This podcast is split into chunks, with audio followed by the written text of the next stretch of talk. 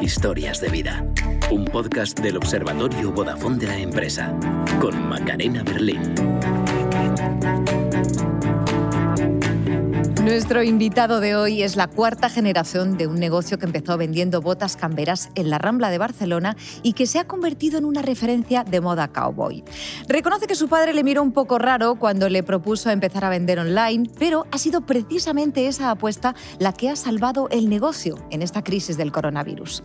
Jordi Corbeto está hoy en Historias de Vida, el podcast creado por el Observatorio Vodafone de la empresa para ayudar, acompañar e inspirar a autónomos y pequeños empresarios en estos tiempos difíciles. Empezamos.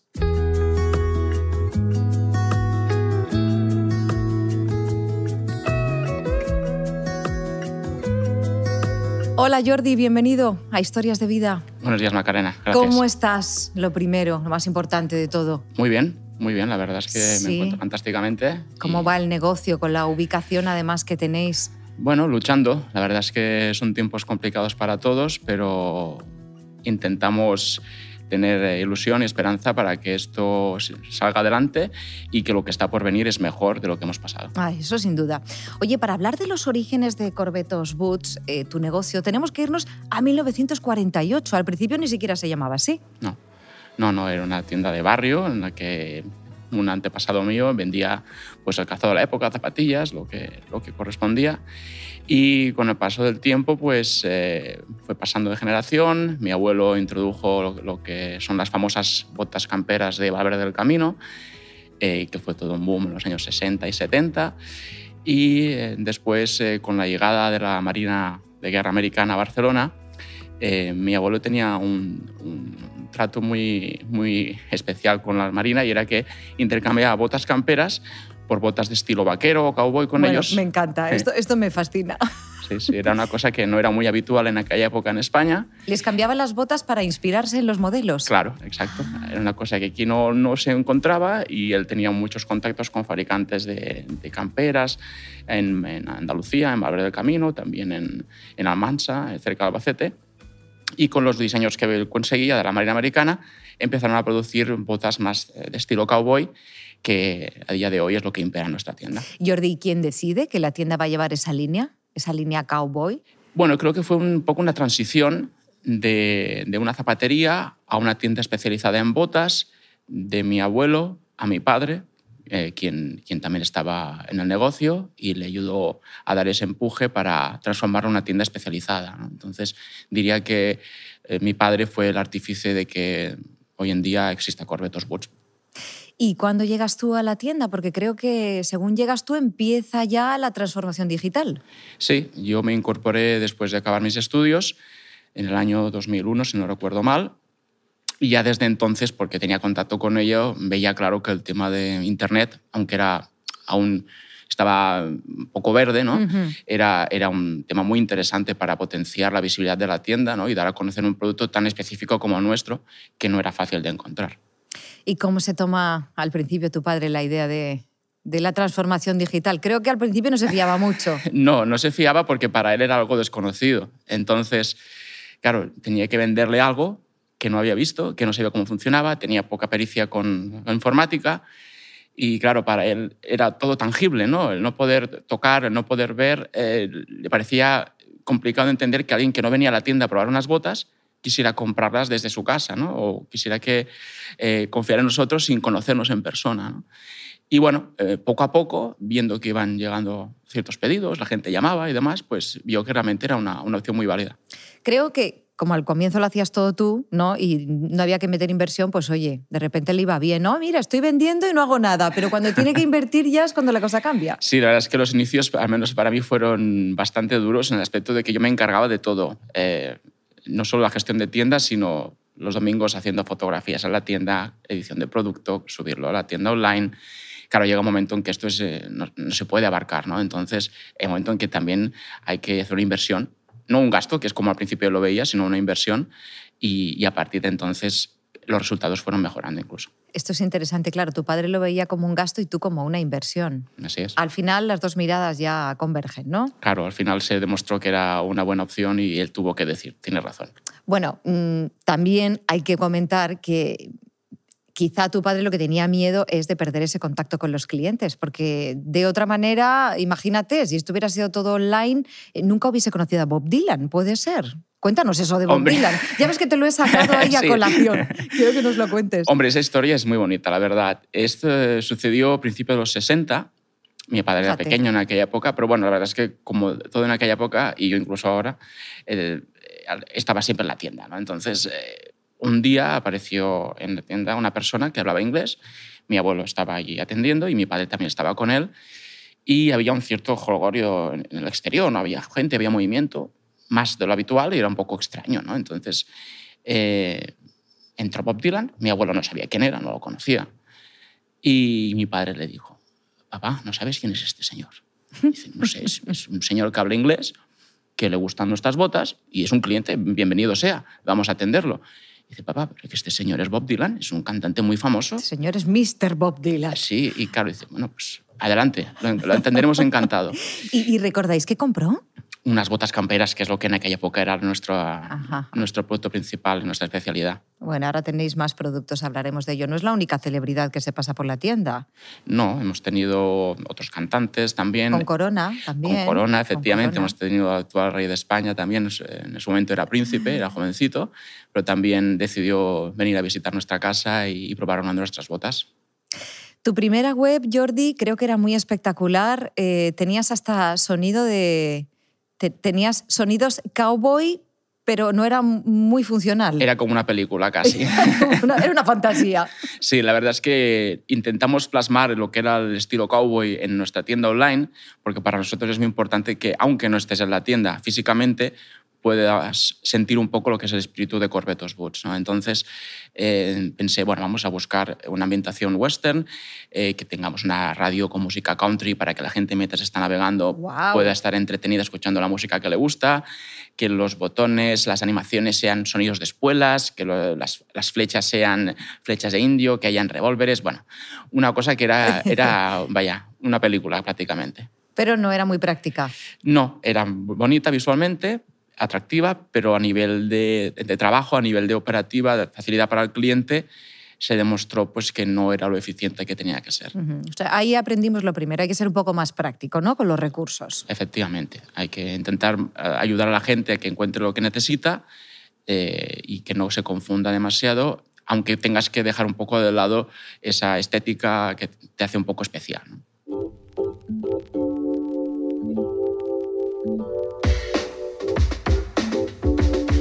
Dar el salto al comercio online supone un gran cambio, como todos los cambios puede dar un poco de vértigo. Mario Alonso Puig, uno de los motivadores que tenemos en este programa, nos ha hablado de dos tipos de resistencia al cambio. Es muy interesante, mira, te lo voy a poner. Hay dos tipos de resistencia que hemos de tratar eh, por separado, la resistencia intelectual y la resistencia emocional. La resistencia intelectual se supera, se trasciende con una información correcta. Sencillamente se explica de una manera lógica, de una manera comprensible, por qué es importante y por qué es urgente ese cambio. Cuando una persona intelectualmente comprende esto, las barreras ceden y ese ser humano, esa persona se pone en marcha. Nunca es esta la barrera más desafiante, la barrera más compleja de superar, sino que es la barrera emocional. Esto es algo que opera a nivel inconsciente. Una persona puede notar algo de esa resistencia, pero es muy difícil que note la profundidad de esa resistencia. Y es por nuestro apego a lo familiar. Nos cuesta muchísimo dejar un mundo que de alguna manera conocemos, controlamos, que nos da una cierta uh, seguridad, que nos da un cierto estatus. ¿Qué ocurre? Que tenemos que entender a un nivel mucho más profundo que la necesidad de cambiar en una determinada dirección siguiendo un determinado sentido es absolutamente imperiosa. A menos de que encontremos esa fuerza lo suficientemente grande, lo suficientemente poderosa como para ayudarnos a superar nuestro miedo, es difícil que podamos hacerlo. Por eso, una de las preguntas que yo invito a que las personas que, son conscientes de que han de cambiar eh, se hagan para poder superar esa resistencia emocional al cambio es una pregunta sencilla que moviliza los recursos que todo ser humano tiene. ¿Cuál es el paso más pequeño que me atrevo a dar? La mente tiene la tendencia de congelar la acción y nos hace pensar que no somos capaces de cambiar, que no somos capaces de superar determinadas pruebas.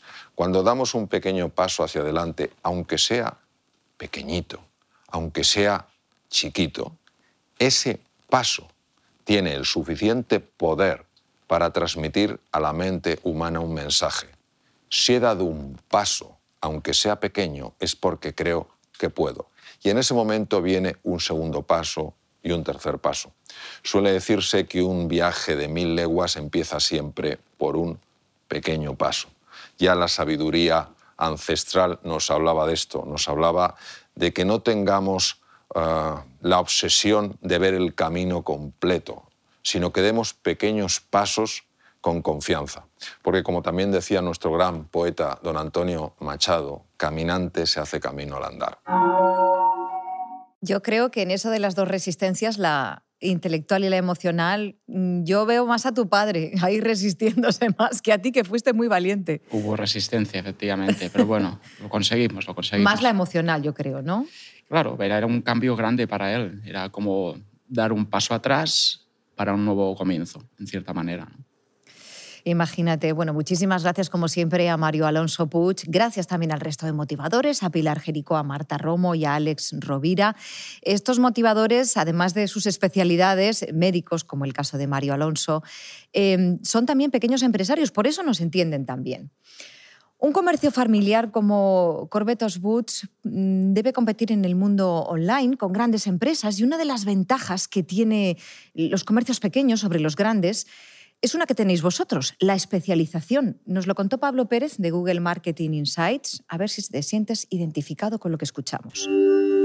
Cuando hablamos de qué pueden hacer las tiendas medianas y pequeñas para competir con los grandes, eh, hablamos al final de experiencia de compra, especialización, conocimiento, lo que vendría a ser el equivalente de todo lo que esté dando el tendero de la esquina, pero dentro del mundo digital. Tú tienes tiendas donde se vende absolutamente de todo, pero hay tiendas donde se vende moda. Y hay tiendas que a lo mejor están especializadas en moda de segunda mano y que son realmente buenas en ese tipo de productos. Y a la tienda grande le va a costar mucho dar el tipo de servicio y el tipo de conocimiento y el tipo de recomendaciones de surtido y de producto cuando estamos hablando de ese grado de especialización. La especialización, sin duda, y el conocimiento es, es una de las áreas donde pueden llegar a, a competir. Clarísimo, clarísimo de especialización sabéis mucho vosotros. Yo creo que es, junto con el tratado humano, yo creo, es el pilar de, de Corbetos Boots. Es ayudar a la gente viéndola, asesorándola, ya sea comprando unas botas, una pieza de ropa, para que realmente consiga aquello que, que le va a gustar más y se va a sentir mejor. Bueno, este vídeo completo con más consejos para los pequeños comercios que pretenden competir con los grandes está en la web del Observatorio Vodafone de la empresa. Estás escuchando las historias de vida de autónomos y pequeños negocios como el tuyo, con Macarena Berlín.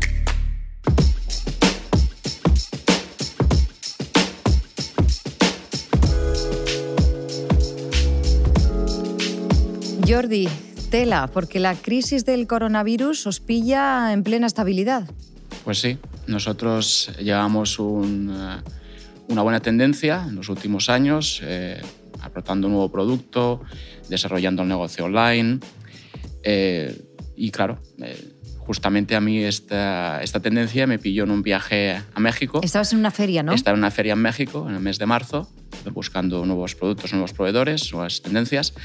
Y nada, fue aterrizar en Barcelona y, prácticamente clausurarnos, eh, confinarnos. ¿no? Entonces, eh, fue un golpe duro porque eh, había mucha motivación por, eh, por, hacer cosas nuevas, por emprender nuevos proyectos y, claro, todo, todo se paró, todo se paró en ese momento. Y bueno, ahora empezó un nuevo periodo en el que era subsistir, seguir adelante.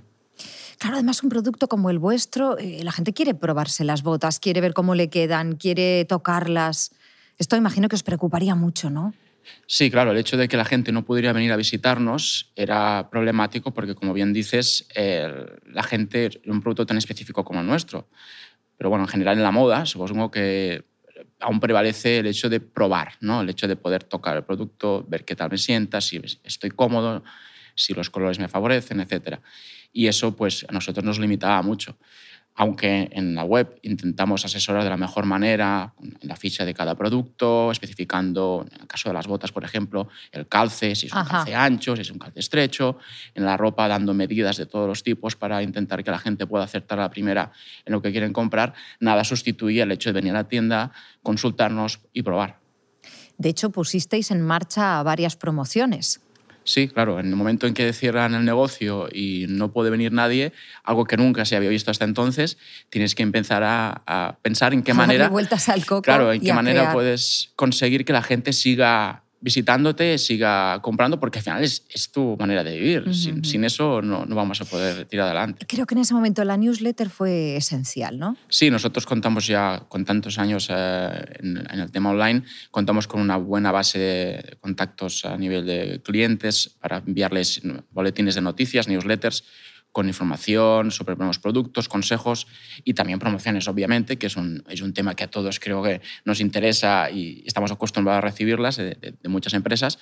Y obviamente, pues esto en el primer momento tuvo una, una, muy buena aceptación porque es un producto que no tiene temporada en la mayoría de nuestros, nuestros artículos, lo cual no está sujeto a un periodo de rebajas.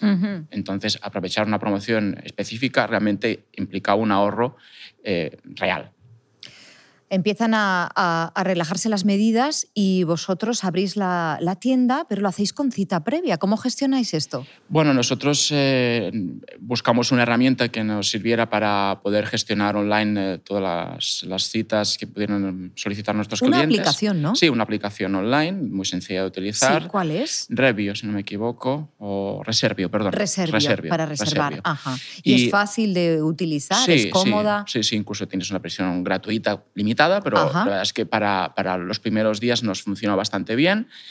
Eh, lógicamente sigue habiendo un, poco de, de, complicación porque no todo el mundo entiende cómo funcionan estas herramientas. Mm.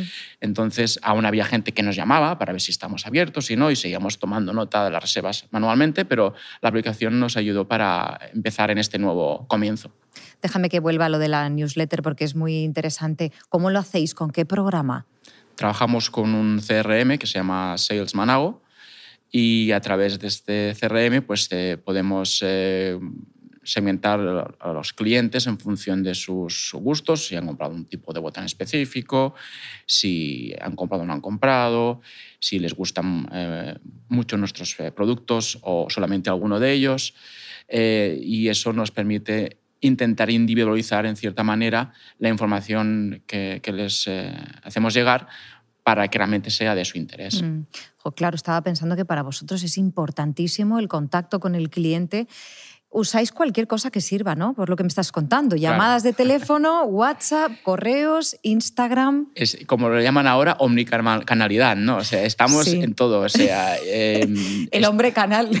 Estaba de hecho, viniendo aquí con el AVE ayer y estaba contactando con clientes a través de la aplicación de business de Facebook, por ejemplo, que me, pedían encargar unas botas especiales, o otros clientes que tenían dudas sobre nuestros horarios, si podían venir los sábados o no. Y realmente WhatsApp es una, una herramienta súper poderosa que nos está ayudando muchísimo a contactar con clientes, sobre todo, por ejemplo, en Latinoamérica tenemos muchísimos clientes que nos contactan ah, Y, y, usan WhatsApp y estamos en contacto con ellos de una manera muy fácil, muy fluida y después tenemos un chat en la tienda online también que nos ayuda mucho para... Que te preguntarán hasta cómo queda esta hebilla con este pantalón, con... tienes que dedicarle mucho tiempo, Más de una foto nos hemos tenido que hacer en ¿Ah, la tienda para de hacer modelos. de modelos. Ah, ¿Te importaría probarte este sombrero, por favor, a ver qué tal sienta? Ningún problema. Soy emprendedor, no hay problema. Lo que haga falta. bueno, estamos hablando de marketing digital, de Instagram, de WhatsApp, pero hasta 2017, esto me parece muy divertido, ¿eh? en Corbetos la gestión de tu empresa se llevaba aún con, con un IBM, con un MS2 sí, sí. de bueno, tu padre. Eso era el paso ya más tecnológico. Ah, eh, eh, en realidad en la tienda eh, el proceso era todo papel y boli. Las ventas se apuntaban con, manualmente. Con esta herramienta tan sofisticada. Sí, sí, sí, Y nunca se estropea esta, ¿eh? Nunca se estropea. No, esta no se estropea, pero creo que cuando iban los técnicos a la tienda flipaban. Sí, claro. Cuando veían aquel, aquella obra. Veían en el ordenador de mi padre que alguna vez fallaba por algún motivo y, venían todos los técnicos a verlo, porque no se creían que todavía existiera algún ordenador que funcionara de este estilo.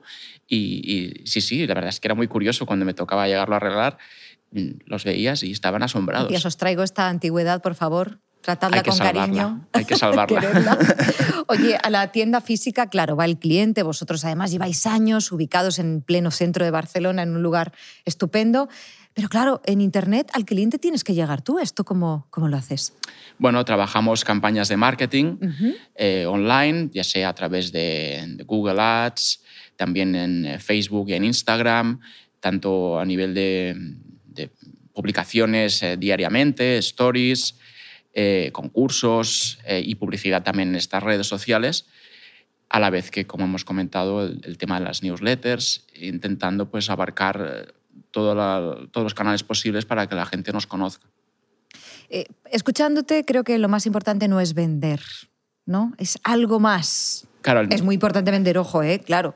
Hay un contacto, hay un contacto con el cliente que es lo que a nosotros nos gusta. ¿no? la marca, ¿no? Que esa marca deje una huella. Bueno, son el- en nuestro logotipo, el 1948 es muy presente, ¿no? Y creo que eso dice mucho, en el sentido de que si estás aquí a día a, a 2021 es porque has hecho bien las cosas durante estos Ujú. años, ¿no? Entonces, el nombre perdura porque la gente nos ha dado su confianza y seguimos ofreciendo un buen producto.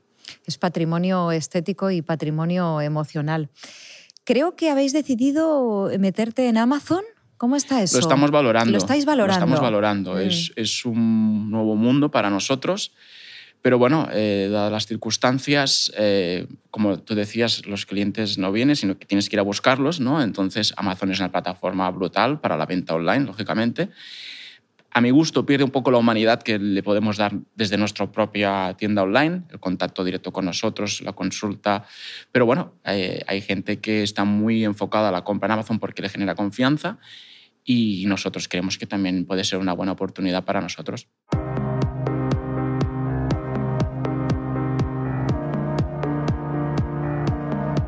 Cuando se decreta el confinamiento, decidís centrar todos vuestros esfuerzos en reforzar la parte online del negocio. Es un ejemplo del esfuerzo inteligente, un concepto que hemos conocido gracias a una de nuestras motivadoras, de Marta Romo. Seguro que te estás enfrentando a un montón de situaciones nuevas, un montón de cambios, cambios en la manera de trabajar, cambios en tu propia mentalidad. Y es súper importante que ahora elijas dónde vas a poner tu esfuerzo, optimizarlo, que sea productivo de verdad. Esto es lo que llamamos el esfuerzo inteligente. Es decir, vas a tener que mantener a raya un montón de comportamientos, de hábitos, de rutinas que tenías adquiridos por tu antigua manera de trabajar, tu, antigua situación, y que ahora se ven modificados. Entonces, esto te va a requerir un esfuerzo extra y es súper importante que elijas dónde pones este esfuerzo.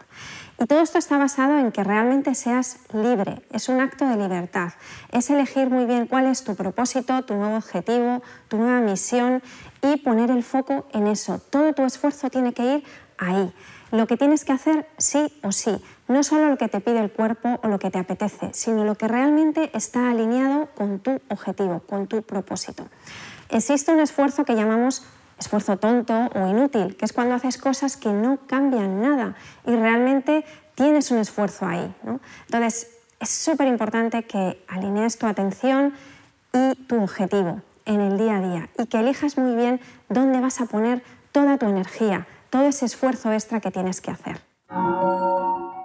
Jordi, me pregunto si has detectado tu esfuerzo inútil o no, o nada es inútil. Bueno, yo creo que es inútil cuando demuestras que te has equivocado y, bueno, hay que buscar otra cosa y ese tiempo ya no sirve. Has aprendido algo, lógicamente. Pero bueno, eh, inútil, inútil, yo creo que lo haces con buena voluntad para mejorar. A veces funciona, a veces no. Pero bueno, al final algo positivo tienes que llevarte incluso de eso. Bueno, muchísimas gracias como siempre a Marta Romo por ayudarnos a gestionar nuestro día a día como autónomos y pequeños empresarios. Hemos hablado contigo de Amazon. Eh, igual la misma situación que tú, pensando en si entrar o no, eh, hay otros autónomos o pequeños empresarios. En este vídeo vamos a escuchar a Pedro Rodríguez. Vende cerveza artesanal a través de Amazon y explica las ventajas, sobre todo a la hora de exportar. Si hay algo en lo que Amazon puede ayudar a las empresas españolas eh, en la internacionalización es por el tema logístico. Porque si yo quiero mandar un producto a Alemania, por ejemplo, y es un producto eh, de pequeñas dimensiones o de gran, da igual la dimensión, el peso, es muy caro. Entonces eso imposibilita a las empresas que se quedan sin margen comercial para poder vender los productos fuera cuando a lo mejor son productos muy competitivos y que tendrían una aceptación en el mercado estupendo en, ciertos países. Hay muchísimas barreras que tenemos nosotros y que Amazon directamente rompe esas barreras y te, y te abre las puertas para que puedas exportar a muchísimos países, con la peculiaridad de cada uno. Además, ofrece la logística multicanal para el caso de empresas que, a partir de aprovecharse de sus servicios logísticos, quieran realizar ventas B2B. ¿Qué significa? Puedes vender a una tienda, a un pequeño distribuidor en cualquier ciudad de, los países que tengan almacenes en Amazon y directamente no tienes que realizar el envío a tu cliente B2B desde tus instalaciones, sino puedes aprovecharte de la logística multicanal de Amazon que nosotros en nuestro caso no utilizamos, pero sí es verdad que lo hemos barajado en algunas ocasiones y lo hemos estado planteando. Recientemente ha implementado una nueva posibilidad que es para vender a nivel mundial a través de los almacenes en, en España o en Europa y esto plantea, por supuesto, pues, nuevas posibilidades. Nosotros en Europa operamos solamente con una cuenta, sin embargo, almacenamos productos en diferentes países. Entendemos que el cliente de Amazon, el consumidor, se ha vuelto cada vez más exigente y quiere su producto en 24 horas. Entonces, si almacenamos en España un pedido de un cliente italiano, es muy difícil que lo tengan 24 horas, pero si tenemos almacenados los productos en Italia, al cliente italiano le llega el producto mucho más rápido. Y eso al final es una rueda de virtuosa donde eh, al final el servicio es mejor, las valoraciones son mejores, hay más volumen de valoraciones y eso repercute al final en más visibilidad y más venta. Entre los aspectos positivos de entrar en Amazon está el tema de la logística. Me imagino que tú también lo has barajado. Sí, lo he barajado. Lógicamente, tiene una red muy competitiva nosotros, al llevar tantos años ya vendiendo online, la verdad es que mm, tenemos mucha experiencia con los agentes logísticos, tanto nacionales como internacionales, y por el momento nuestra opción es la de ofrecer el servicio de, logística nosotros mismos. Trabajamos con empresas punteras a nivel mundial y estamos entregando a toda Europa en 24 o 48 horas y en el resto del mundo en 4 o 5 días laborables están llegando nuestras botas a la isla Mauricio, por ejemplo fíjate. Bueno, recuerdo que tenéis más ideas, más consejos, todos en forma de vídeo en la web del Observatorio Vodafone de la empresa. Jordi, creo que lo último que habéis puesto en marcha es la entrega en el mismo día. ¿Por qué? Bueno, he visto que la gente tiene un cierto recelo a, moverse por la ciudad, sea por el transporte público, la distancia o porque están trabajando desde casa. Creímos que era el tema de la, el delivery famoso ¿no? Eh, podría ser una buena, una buena opción incluso para nuestro producto. ¿no? Entonces, eh, estamos ya ultimando los últimos detalles para ofrecer esa entrega ya no solo durante, en el mismo día o en una hora, sino cuando al cliente mejor le convenga. ¿Cuántos no hemos estado esperando en casa que viniera el famoso repartidor a traernos un paquete? ¿no? Oye, y la ilusión que hace, ¿verdad? Sí, que no llega, me tengo que ir a trabajar y demás, ¿no? Y ofrecer esa flexibilidad tanto por la inmediatez como por saber que esa es la hora que va a venir, nos, nos puede ayudar mucho.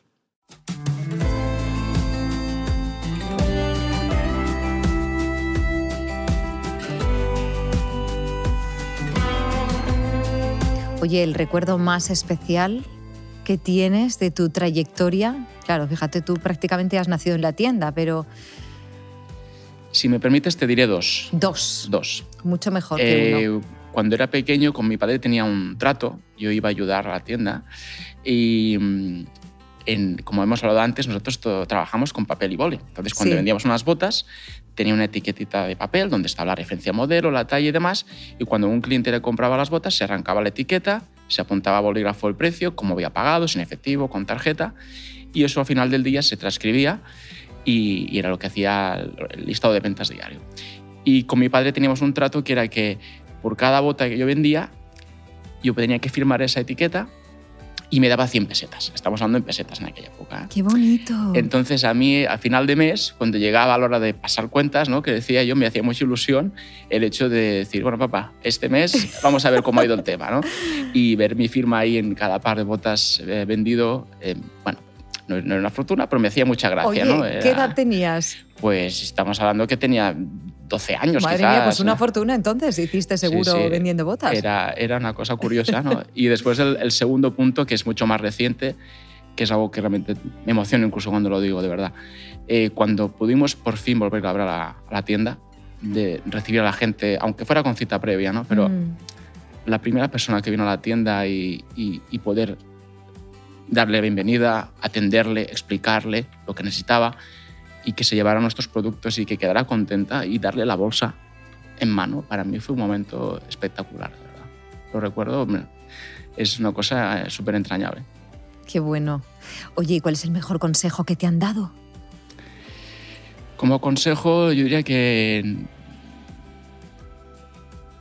no ser impaciente, o sea, pensarse bien las cosas. Eh, mi padre y yo nos encontramos en un momento de, de vidas bastante opuestos, eh, mucho más calmado, yo mucho más impetuoso, ¿no? con más energía quizás, y eso a veces hace que quieras hacer todo rápido, sin pensarlo demasiado, y quizás hay que buscar un balance entre esto. ¿no? Entonces, su consejo es, Jordi, cálmate un momento, piensa las cosas. No quiere decir que no se tenga que hacer, pero piénsalo bien para intentar, intentar buscar la mejor manera de hacerlo. ¿no? Entonces, consejo es ese, no ser demasiado impetuoso y eso seguramente te ayudará a tomar una mejor decisión.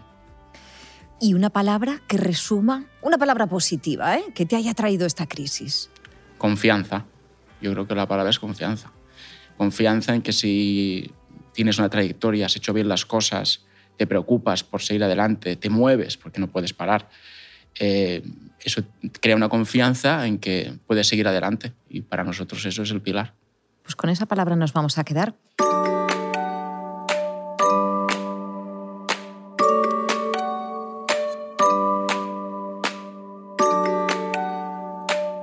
Jordi Corbeto es la cuarta generación de un negocio tradicional, es el responsable de haberlo mantenido en pie, de haberlo modernizado y capacitado para competir con cualquier negocio nacido en la era de Internet.